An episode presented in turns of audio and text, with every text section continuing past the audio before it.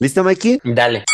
Bienvenidos amigos de Viva Box, amigos de la Horda Boxer, a este nuevo episodio del podcast que dice lo que nadie dice. Y justo hoy vamos a hablar de cosas que no se dicen. Para eso tengo la compañía de un, de un gran amigo que nos puede hablar muy profundamente al respecto porque ha, ha pasado por ahí, ha estado en las entrañas del boxeo profesional. Estoy con mi muy querido amigo, el Miki Álvarez.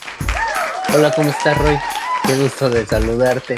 Bien, bien, amigo. Parece que fue hace unos minutos que nos estábamos saludando. Pareciera, se siente, hasta pareciera que traes la misma camisa.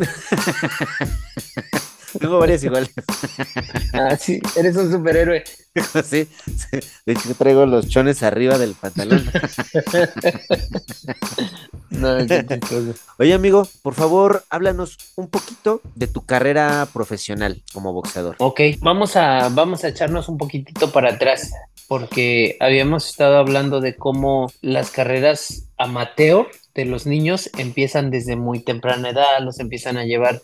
Escuché de Mikey García que lo llevaban al gimnasio desde los cinco años, Oscar de la Hoya desde como los siete. O sea, empiezan desde muy, muy pequeñitos a agarrar este, pues, fogueo, experiencia y todo. Y mi carrera, o sea, mi- mis primeros pasitos en el box ya estaba viejo yo. Yo empecé a los 10, entre los 19 y los 20 años empecé a boxear. Fue la primera vez que, que entré a un gimnasio de boxeo. Y al principio mi motivación era pues porque no quería estar gordito, porque quería que se me hicieran los cuadritos en, en la panza, porque no sé, simplemente me gustaba cómo se veían los boxeadores.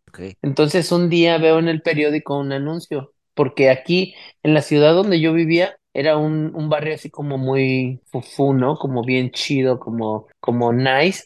O sea, no es como, como en la ciudad, que hay muchos gimnasios de boxeo, porque pues en algún momento lo he llegado a comentar.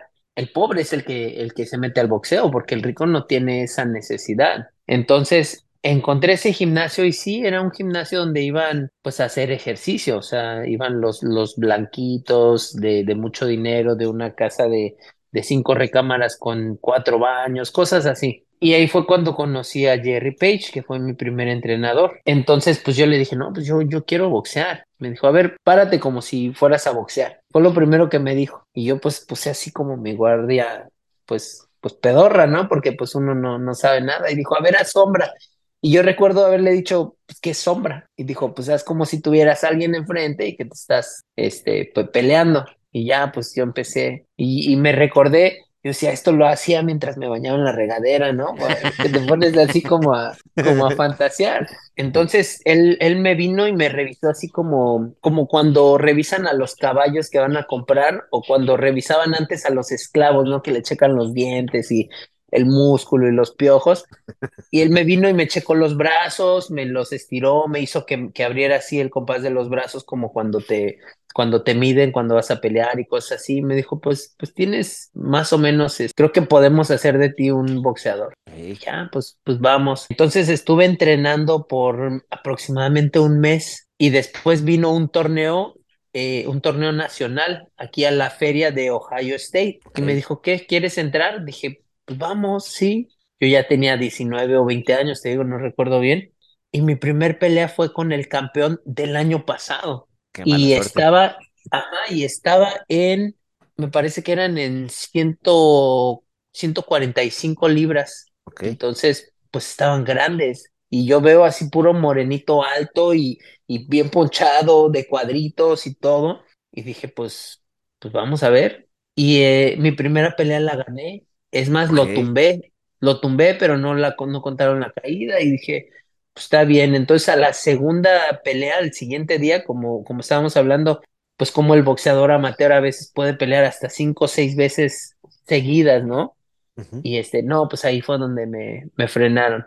Aquí se queda usted, usted es un novato, y me dieron una, una buena cachetiza. Y yo trabajaba en un restaurante de comida rápida y yo trabajaba tomando las órdenes, mano. Y llego con el ojo así moradote al otro día. Sí, pues Todo abollado. Bien morongo. Y eso fue, pues estuvimos haciendo dos o tres peleillas aquí mismo en el estado, íbamos a otro estado. Metí a un amigo, casi como unos dos o tres meses después, a otro, otro amigo mexicano, porque ahí no había mexicanos en ese gimnasio. Y él entró y empezamos así a entrenar entre los dos y nos echábamos la mano. Y recuerdo que cuando él y yo esparreábamos, todo el gimnasio, todo se paraba. Venían los, daban clases como de defensa personal allá en otro cuarto. El gimnasio era primariamente de taekwondo y había también aeróbics y cosas así. Y todo el gimnasio se paraba. Yo creo que alguien iba y decía, no, pues Leo y Mickey se están dando un tiro. Y todos se venían para acá y eran salían. era una, haz de cuenta, Iván Drago contra Rocky o, o Apolo Creed o así, pero unos tirazos como si fueran ya de competencia. Salíamos así todos sangrentados y, o sea, estaba, ok. esa, esa fue una bonita etapa. El famoso estilo mexicano. Exactamente, exactamente. Em, después de ahí me tocó debutar. Debuté como después como de seis o siete peleas amateur. Ok. Y ahí es donde Muy empezó pronto, todo. ¿no? Sí, demasiado pronto. Mi primer pelea profesional la gané como a los 45 segundos, Ok. Este, pero yo nunca tuve como un buen manejador, ¿sabes? Y te voy a decir la verdad, o sea, desde ahorita que empezamos, yo ya empecé viejo en el boxeo. ¿Cuántos años tenías ahí? Ya tenía por lo menos 21 Ok. cuando debuté. Imagínate, otros se de- debutan, eh, Marco Antonio Barrera debutó a los 15, Morales como a los 16, y yo debutando a los 21. Bueno, eh, Sí. y también a todos los escucho, todos los boxeadores que he escuchado, todos, todos, todos dicen, mi sueño es ser campeón. Ajá. Y esto no sé si vaya a sonar mediocre, yo nunca como que anhelé un campeonato, lo mío de verdad, de verdad era amor al deporte, de verdad a mí me, me encanta, me, me encantaba la Pero competencia. también amor a pelear, ¿no? Porque, o sea, pudiste haber elegido, no sé, básquetbol. Claro, no, no, no, sí me refiero a amor al deporte del boxeo, o sea, yo todo, todo era boxeo. En ese tiempo pues no, no teníamos la, porque esto fue en el año 2002, Ok, entonces yo tenía 20 años, tenía 20 años.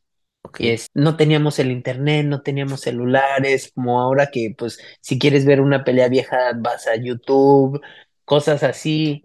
Entonces todo era lo que, lo que pasaba en la tele. Ajá. O sea, y yo compraba todos los pagos por evento, aunque a veces me quedaba sin, desacompletaba la renta o cosas así, pero yo me acuerdo haber rentado la de, la de Pacquiao Márquez uno Wow. y, y cosas así, ¿sabes? Entonces, así es como empecé. Yo trabajaba por, por la mañana en, en un restaurante y en la noche en otro. Entonces yo entre los dos trabajos tenía que ir a entrenar y de ahí sacaba pues para comprarme mis botitas, para comprarme mi, mi chorcito, había por catálogo Y lo de dormir y era así como para seres humanos.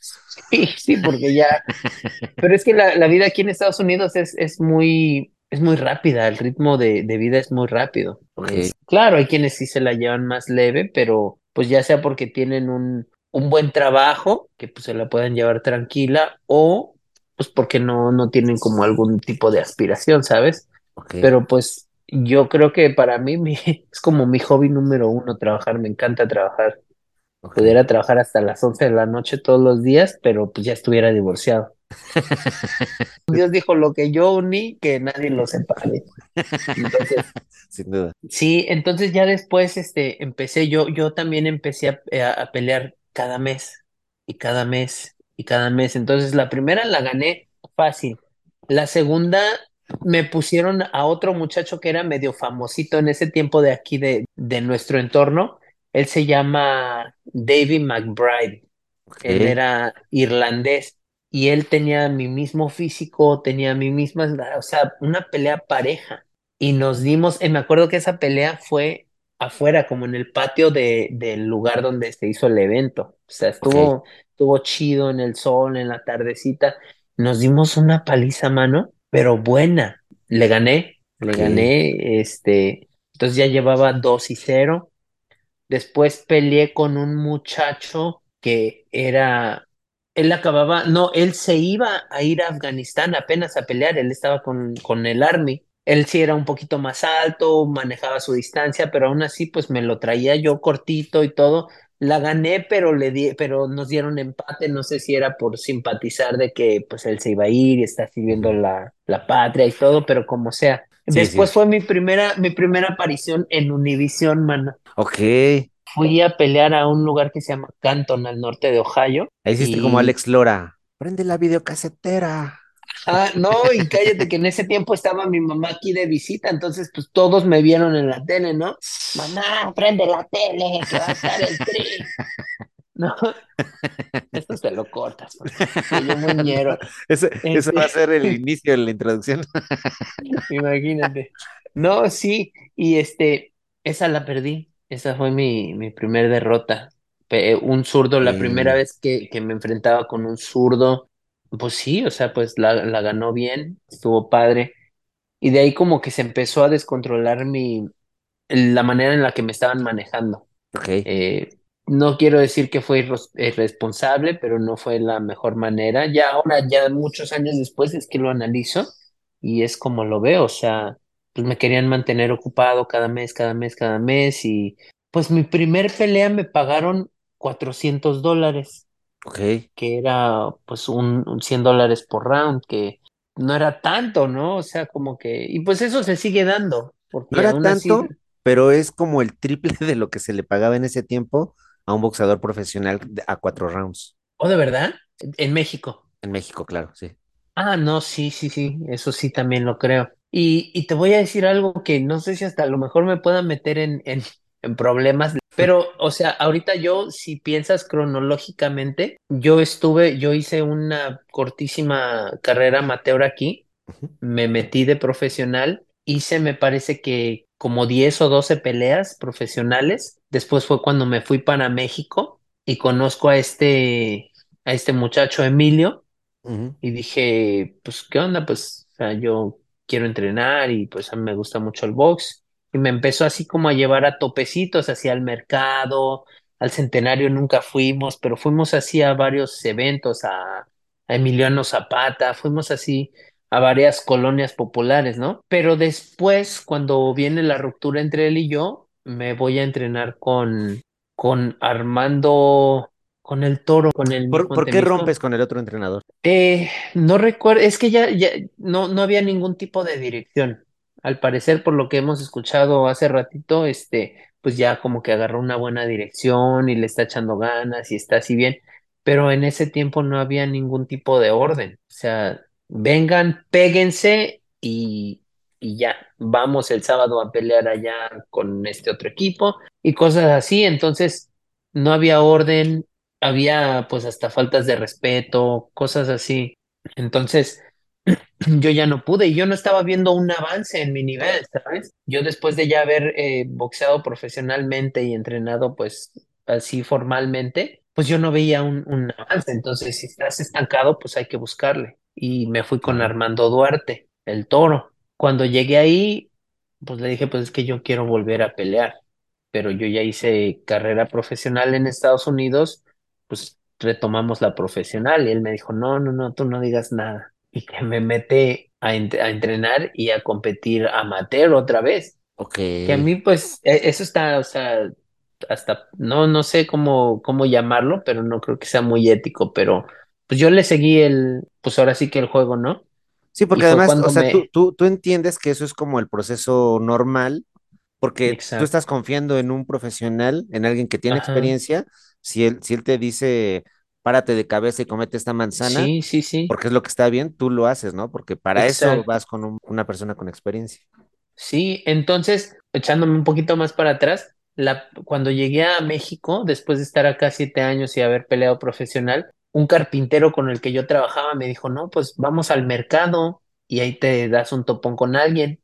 Y dije, pues vamos. Y me llevó ahí al mercado, yo no sabía ni, ni dónde, ni cómo, ni nada. Es- había dos hermanos, los Picapiedras. Los picapiedras.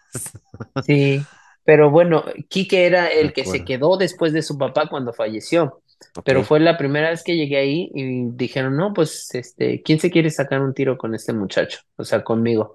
Ya alguien se puso los guantes, nos subimos y a pesar de ya haber estado en descanso como dos años, pues le metí las manos al muchacho y el araña estaba ahí, él arañita en ese, Vázquez. el Arañita Vázquez, él, él en ese tiempo eh, trabajaba cantando en los camiones. Entonces él venía llegando, dejó su guitarra, dijo, no, que ahorita le voy a dar sus catorrazos a este que viene aquí a mancharse con los de los del gimnasio. Porque, o sea, pues le metí las manos al muchacho y él se prendió, mano. Y él ya, no, se enojó, ya como que lo calmaron, no, pues ya cálmate, déjalo así. Y ya, después fue que estuve con Emilio, después me fui con, cuando estuve con Emilio, el sobrino del profe Rodo, este Ernesto Jarillo, me metió las manos, sí, Néstor, sí, me pegó feísimo, feo, feo, feo, feo, me dio feo hasta por debajo de la lengua y detrás de las orejas.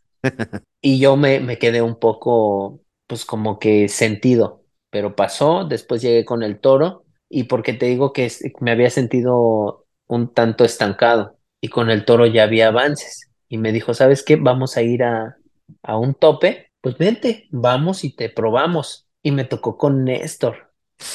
Y Es que Néstor dije, era una joya. sí, sí, él tenía mucha, mucha, mucha, mucha vida por delante en el boxeo. Y yo lo vi y no te voy a mentir, la neta me dio miedo, pero no miedo a, a lo que me fuera a pegar, sino miedo a, a quedar en vergüenza otra vez, man. Recuerdo bien claramente que ese día la esponja del ring estaba súper alta, era como si estuvieras parado en lodo, o sea, se sentía pesado, hacía mucho calor y era un techo de lámina y en la lámina Puta. estaba muy bajita, sí, mano, Un horno. sí, y no le gané a Néstor. En sí, pues como fue exhibición, pues no hubo ganador ni perdedor, pero nos dimos. Ajá. Entonces dije, ah, pues, pues vamos, vamos por buen camino. Creo yo que vamos bien. Ya le estoy hallando. Ajá, pero hasta este entonces yo no sabía que yo estaba ya otra vez en el nivel amateur, o sea, yo nada más iba a un tope y nos regresábamos, pero de repente empieza a ser así más común, más común, más común, y de repente el toro me dice, este, no, pues ya vienen las eliminatorias para, para ser este seleccionado del estado. Dije, ah, chis, pues, pues, ¿cómo no? Dije, pues Ajá. vamos, pues vamos. O sea, tú lo Y que querías era pelear. Yo lo que es lo único que quería. Como te dije, yo no era que, ah, que yo quiero ser campeón, que yo quiero subir a la cima y, y, y estar de la mano con el Canelo. Este, yo quería pelear, yo quería estar en el gimnasio, yo quería entrenar, o sea, todo eso.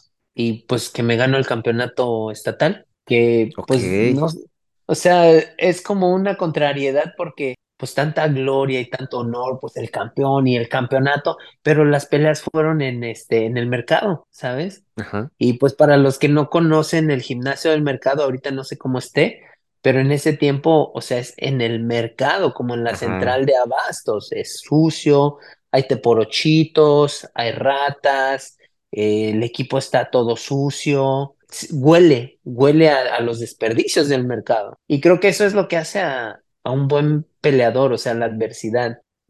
Eh, después de eso, pues nos empiezan a llevar a diferentes estados. Me acuerdo que, que fuimos a Tlaxcala, fuimos a Puebla, fuimos a, a Oaxaca. En sí, en, en YouTube hay unos, hay unas peleas en donde el profe Rodo eh, hasta la hace de, de, de Referee. referee. Ajá, están buenísimas. Este, ahí gané por nocaut los dos días que peleamos. Yo iba pues como, como representante del estado, pero fuimos Así desde los más chiquititos hasta los más grandes, este, el largo iba El allá largo.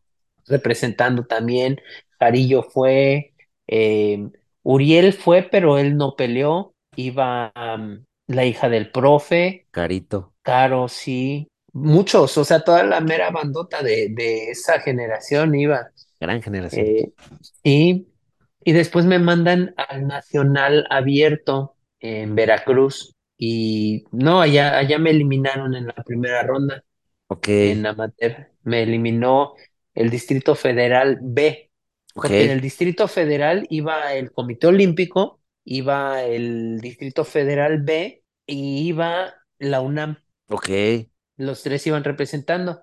En ese tiempo, ahí estaba Andy Ruiz, ahí estaba Oscar Valdés, estaba el bandido Vargas, Wow. estaba Rey Vargas y otro, no sé si por ahí se me, se me escapa algún nombre, pero ellos estaban, eh, la final fue Rey Vargas contra el bandido Vargas, estuvo cerradísima Que, que para quien no tenga ahí eh, conocimiento, todos ellos han sido ya campeones mundiales. Algunos Todos. actualmente son campeones mundiales. Sí, Rey Vargas es campeón, el bandido me parece que ya está retirado. ya sé, sí, Oscar Valdés acaba de perder su invicto que el año pasado, ¿no? contra Shakur. Con Shakur Stevenson, sí.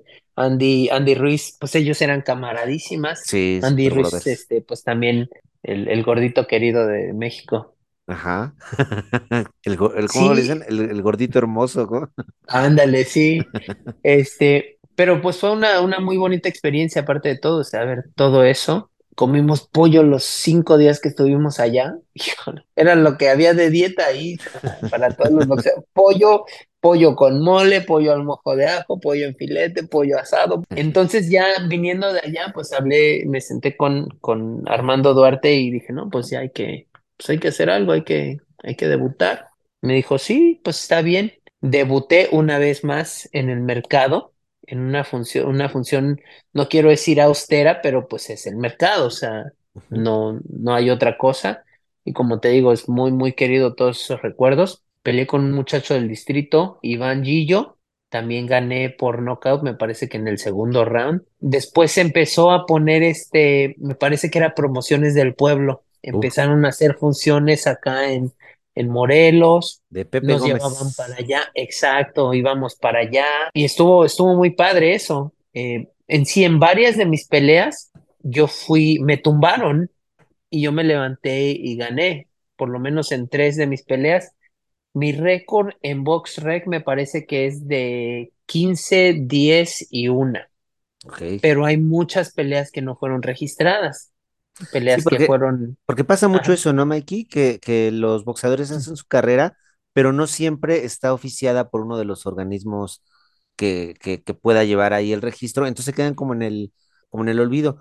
Lo que decías Sí. ahorita, ¿no? Que dices, no, pues es que en el parque, no, pues es que en, en lugares que uno no se imagina, quizás lo- los aficionados muchas veces no, no, no, no pueden ver ahí cuáles son los orígenes del boxeador y piensan que, que uno debuta en la Arena México, en la Arena Coliseo o en Las. Vegas y las funciones que pasan en la tele, pero justo como lo mencionas, o sea, uno debuta en el parquecito, ahí en el camellón, ahí en el gimnasio medio underground, con muy eh, cuestionables eh, Sí. oficiales y referees y condiciones en general. Es muy difícil el, el origen de, del boxeador, ¿no? Sí, pues es que en algún momento tú y yo lo hemos platicado, para que todos esos campeones, todas esas figuras que ahorita están eh, pues brillando en, en, en lo que es el boxeo, para que todos ellos puedan estar ahí, tuvieron que haber peleado y vencido a alguien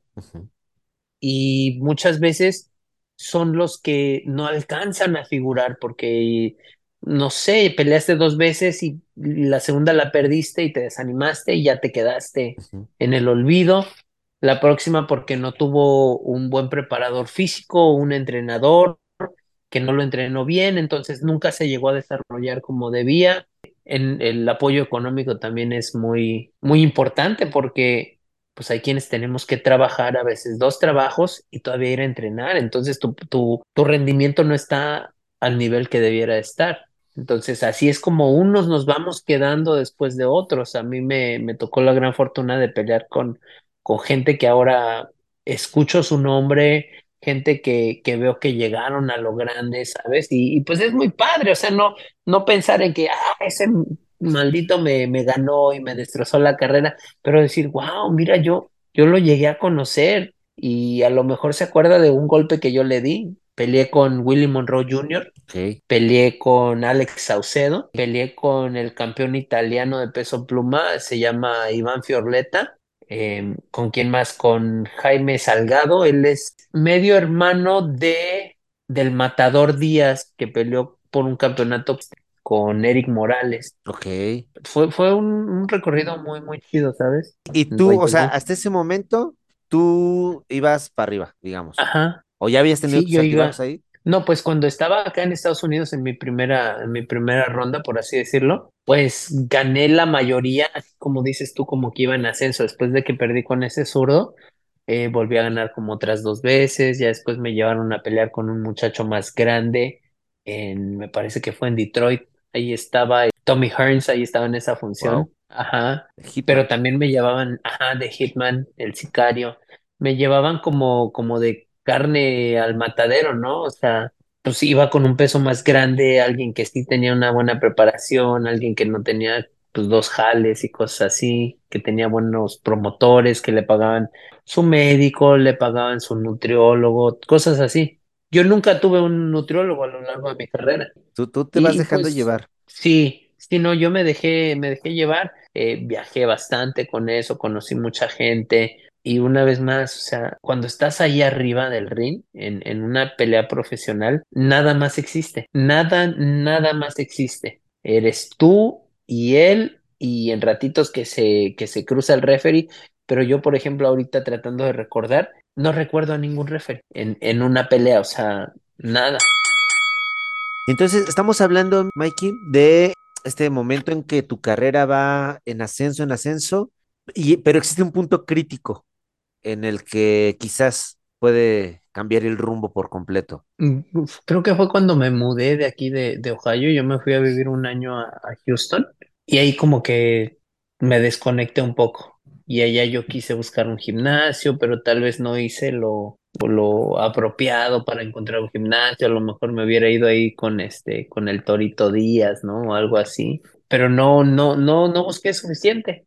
Ahí, este, pues era una etapa de mi vida, yo tenía, me parece como 23 años, 24 como que estaba mucho cotorreando, muy disciplinado, cosas así, y así me quedé.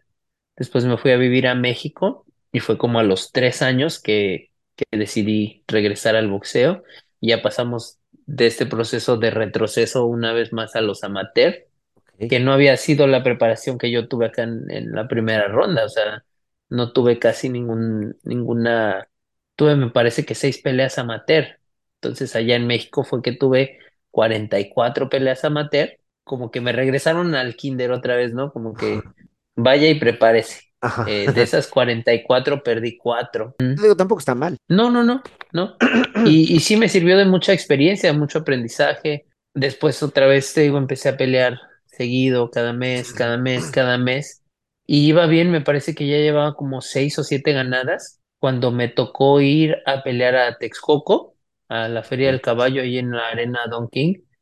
Peleé con Cristian Urusquieta, que él, él después llegó a ser, me parece que campeón plata de la WBC. Somos amigos todavía, este, de repente nos mandamos un mensajito, otro, ¿no? Fue una pelea muy memorable a seis rounds, lo tumbé dos veces, él me tumbó a mí como tres o cuatro, nos fuimos a la distancia, fue, fue una guerra. Una buena Muchas, pelea. sí, muchas de mis, de mis peleas me quedé bien contento de que fueron, de que fueron muy, muy competitivas, muy fuertes. Ya está bien interesante, Mikey, especialmente que lo digas, que, que bueno, ya lo mencionaste, que a ti no te, no te importa, bueno, no que no te importara, pero no era tu, tu máximo objetivo ser campeón mundial. O sea, tu, tu, tú, tu espíritu guerrero era de, a ver, a mí me gusta el box, a mí me gustan los chingazos, ustedes díganme dónde y yo voy y me presento y con quien sea, ¿no? sí. Tú ves en la, en la comunidad boxística, en la comunidad boxeadora estadounidense, ¿tú ves una mentalidad parecida ya? Con los estadounidenses son muy pocos. Híjole. Es que, ¿sabes qué? Siento que eso sí pasa mucho con los mexicanos, porque a veces siento que sí tiene que ver con esa sangre, con ese espíritu eh, ancestral, digamos, del gusto por la guerra. Ya sabes, esta, esta parte de la cultura azteca, de la cultura mexica, de las guerras floridas, en donde era el gusto por la guerra, o sea, se, se ponían de acuerdo para ir a darse en la madre con, Exacto. con, con otros, este, con otros pueblos, con otros, eh, con otras naciones, y para ellos era un gusto ir a, a darse en la torre. Y yo siento que en México eso sigue pasando. Hay mucha gente incursiona en el boxeo o ahora también en las artes marciales mixtas y pelea por el gusto de pelear. Y, y así este, le puedes preguntar, bueno, ¿y tú, tú quisieras ser campeón mundial? No, pues a mí me gustan los chingadazos. ¿no? O sea, yo, yo tengo esa duda, especialmente tú que conoces allá a, a los estadounidenses, si ellos tienen esto, porque además yo tengo muy claro que, lo, que la cultura estadounidense en general como que siempre tiene un objetivo eh, monetario, ¿no? O sea, es muy de, de, la cultura de allá, de si lo voy a hacer, lo voy a hacer por algo, o sea, no, yo no regalo mi, mi trabajo, no regalo mi esfuerzo, y está bien, es válido, pero esa, esa Sí. parte como, como romántica, no sé cómo describirlo, sí siento que es muy de los mexicanos cuando se trata de pelear. Sí, sí es cierto. Y ahorita, por ejemplo, estaba pensando en boxeadores contemporáneos. Es que sí, todos tienen ese, que claro, no está mal, ¿no? Como que cuidar tu carrera, cuidar tu físico, o Claro, sea, tu es muy salud, respetable. Sí, exacto. Porque a mí de verdad nunca pensé, híjole, ¿qué tal si me rompen la nariz? Mi nariz me la han roto, no, no, no sé, incontables veces. Eh, una vez tuve no fue una fractura en el, en el orbital, pero fue como que, como que fui rasgado. Este, nunca pensé en eso. Yo era como, como un animalito, como tú dices, no, pues ustedes díganme y yo voy, porque de verdad lo disfrutaba. De verdad disfrutaba regresar. El cansancio de un entrenamiento no se compara con el cansancio de una, de una pelea cuatro rounds, por ejemplo. O sea, llegas molido, molido y el, el dolor es desgastante si te pones a pensar. Entonces, como que llegas extra cansado y, y no te quieres parar por dos o tres días, dependiendo de, de la batalla. Cuando peleé con Willie Monroe Jr., yo peleé con él, me parece que en peso medio, siendo que mi peso de competencia es en, en peso ligero, o fue en peso ligero. Entonces, mucho más grande ese día, yo me pesé con, con ropa, ese día yo desayuné normal como cualquier otro día y aún así no di el peso, yo estaba mucho más abajo. Y pues él es un hombre grande, o sea, él es muy cuadrado, muy fuerte. Él peleó con Triple G, Triple G le quitó lo invicto. O sea, en esa categoría de peso. no, pues no Este, manches, es muchísimo. Peleé con, con Regis Prograde. Ahorita él es pues un exponente fuerte, me parece que en el superligero, ¿no? Sí, En la 140. Y pues él tenía su preparador, él tenía su, su, su esquina bien formada. Yo fui solo, yo no tenía entrenador en ese tiempo. Yo conseguí la pelea, yo a mí me volaron para Nueva Orleans no, no fue en Nueva Orleans, fue en Baton Rouge y en, en un casino.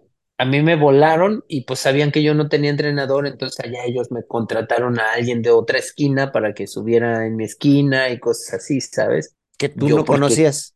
no, alguien que yo no conocía. Y, y, y con eso tuve un, un incidente muy feo en el año 2004 que fui a pelear a, a Pensilvania. A mí me tumbaron en esa pelea y también yo tuve a alguien en mi esquina que no me conocía, que nunca me había visto pelear. Y como te dije anteriormente, varias veces me tumbaron, me paré y gané la pelea. Entonces en esta me, me tumban y yo estoy bien, o sea, no estoy mareado, no estoy lastimado ni nada. Y como esta persona no me conocía, ya estaba tirando la toalla, me tiró la toalla. No Son manches. pues cosas que pasan. Y pues Claro, dije, claro. pues, eh, pues Y es que es muy importante la comunión entre el entrenador y el boxeador, porque, o sea, yo lo digo desde el otro lado, ¿no? De- como entrenador, tú ves a tu boxeador y reconoces cada gesto, que si apretó tantito Sí. los ojos, que si enchuecó tantito la boca, tú sabes que está bien, que está mal, que está concentrado, que está lastimado, que quiere seguir, que ya no puede más.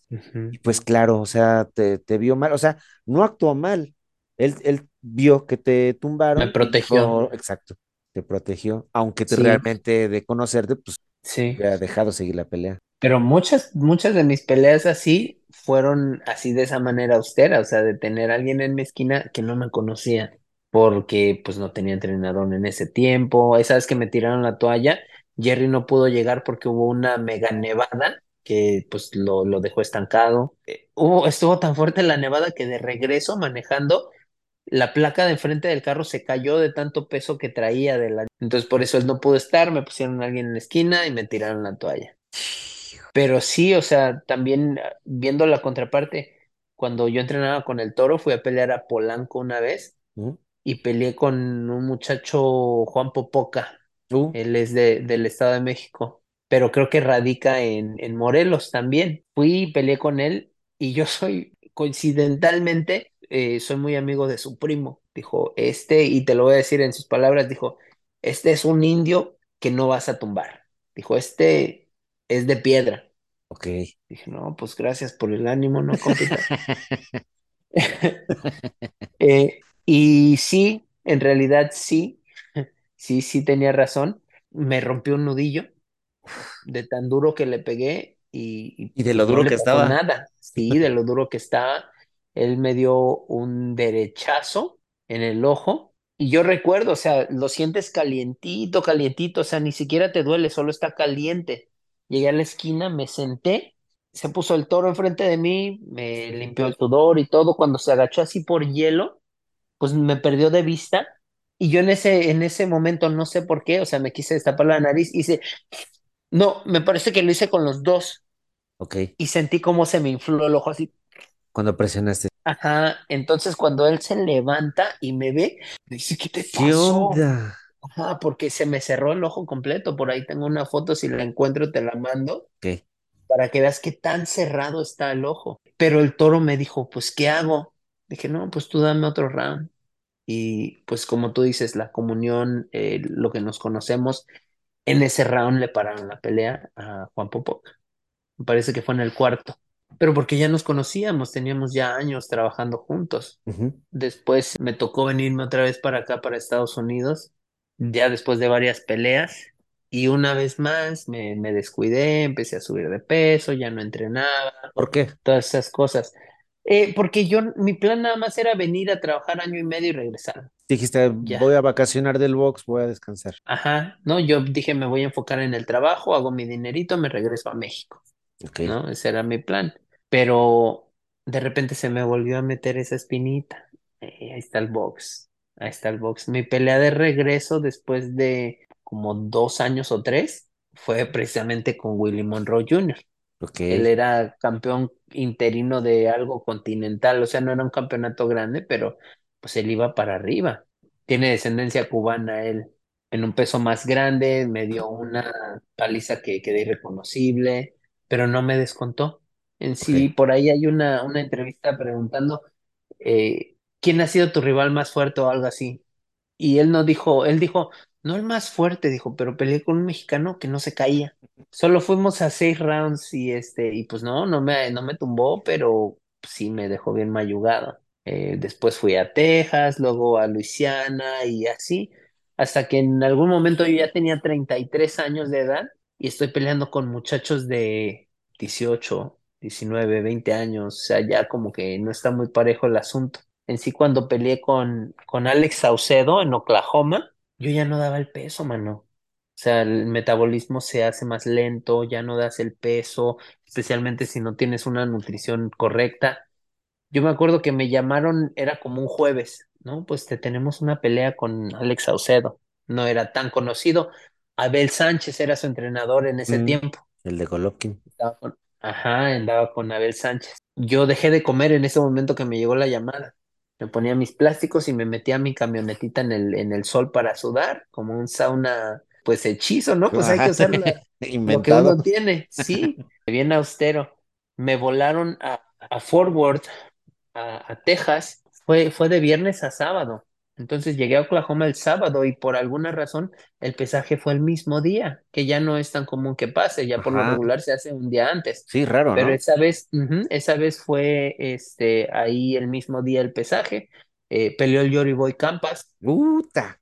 Peleó el 300 matador, peleas el... matador Mayorga.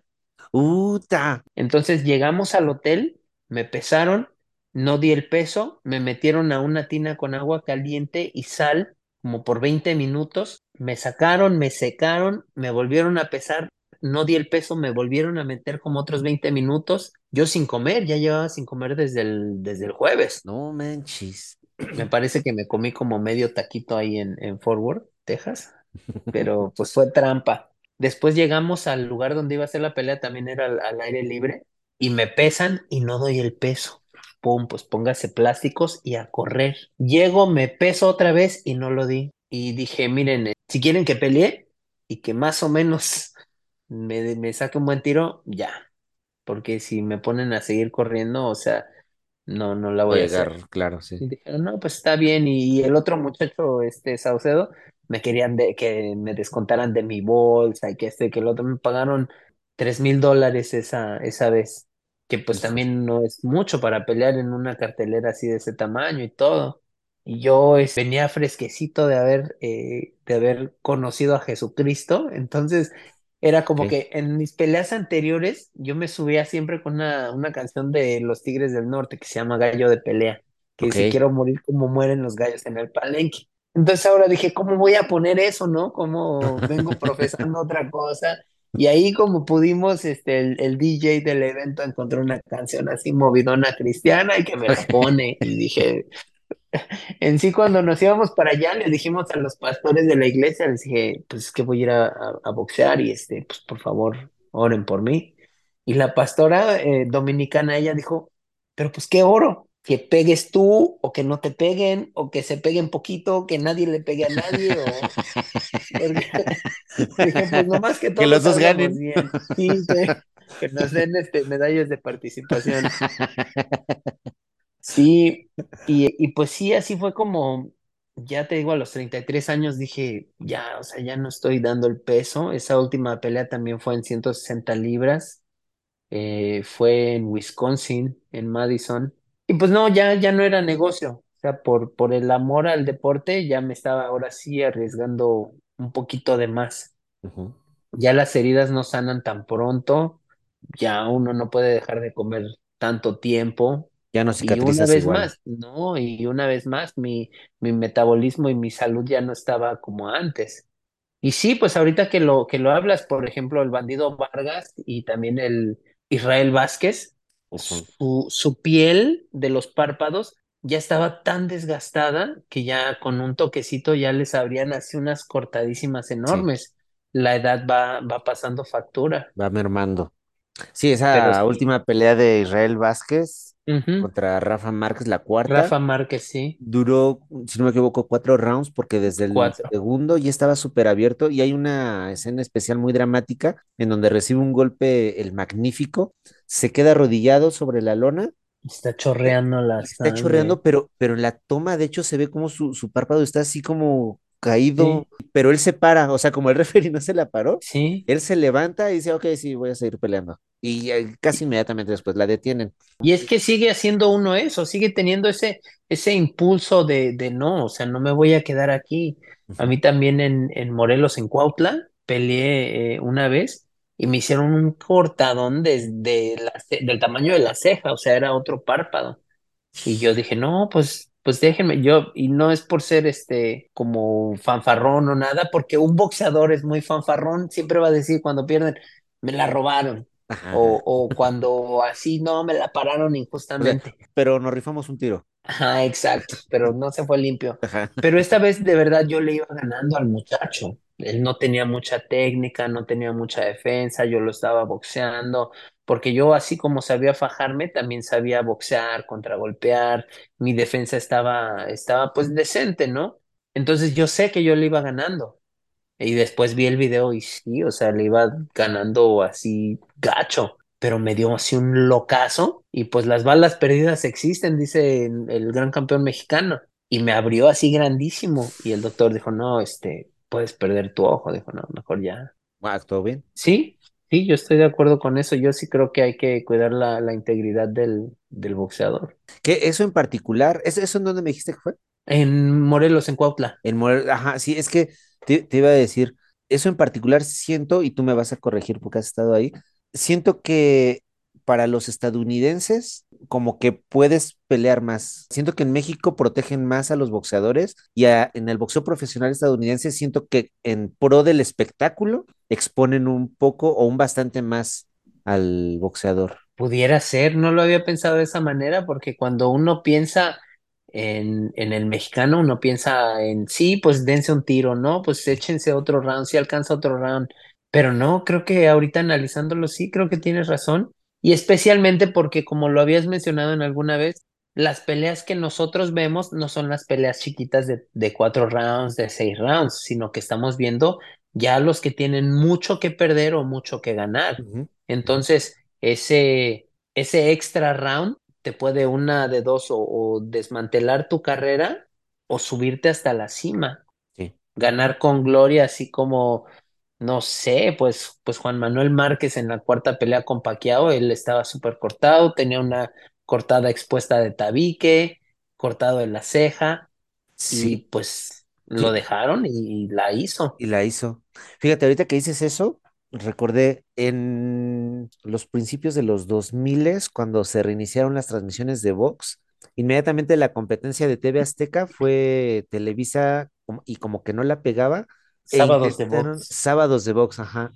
Invitaron a este cómico o actor, no sé qué sea, o no sé cómo llamarle, el hijo de Héctor Suárez, que es Ajá, el peloncito. ándale ese, que a mí la verdad no me gusta mucho, pero la verdad es que tenía una sección buenísima, hizo una reflexión buenísima, fíjate nada más, de cómo las peleas, tú, tú sabes que antes las peleas eran a 15 rounds. Sí, claro. Después, eh, por iniciativa de José Suleiman, se cambiaron a 12 y los demás organismos eh, cambiaron, le copiaron en pro del boxeador. Y él hace este análisis de cómo cambiaron ciertos resultados siendo a 12 o a 15 rounds las peleas. Y él ponía de ejemplo la pelea de, del Púas Olivares contra Alexis Argüello, buenísima Oh, sí. en donde el Púas iba ganando hasta el doceavo round, pero en el 13, eh, Alexis Argüello le da la vuelta, lo noquea, y de hecho prácticamente es el final de la carrera de, del Púas, porque después no, no, no, se, no se recupera igual, y por el contrario, Alexis Argüello, el flaco de oro, ah, no, el flaco de oro es Agustín Lara, el flaco, me equivoqué de flaco, el flaco eh, Argüello, su carrera se dispara hacia arriba y es uno de los grandes exponentes latinoamericanos, ¿no? La diferencia, si se hubiera acabado en el doceavo round, hubiera ganado el Púas y hubiera sido su leyenda. Quizás Alexis Argüello hubiera tomado otro camino, o quizás hubiera sido campeón después, porque era muy bueno.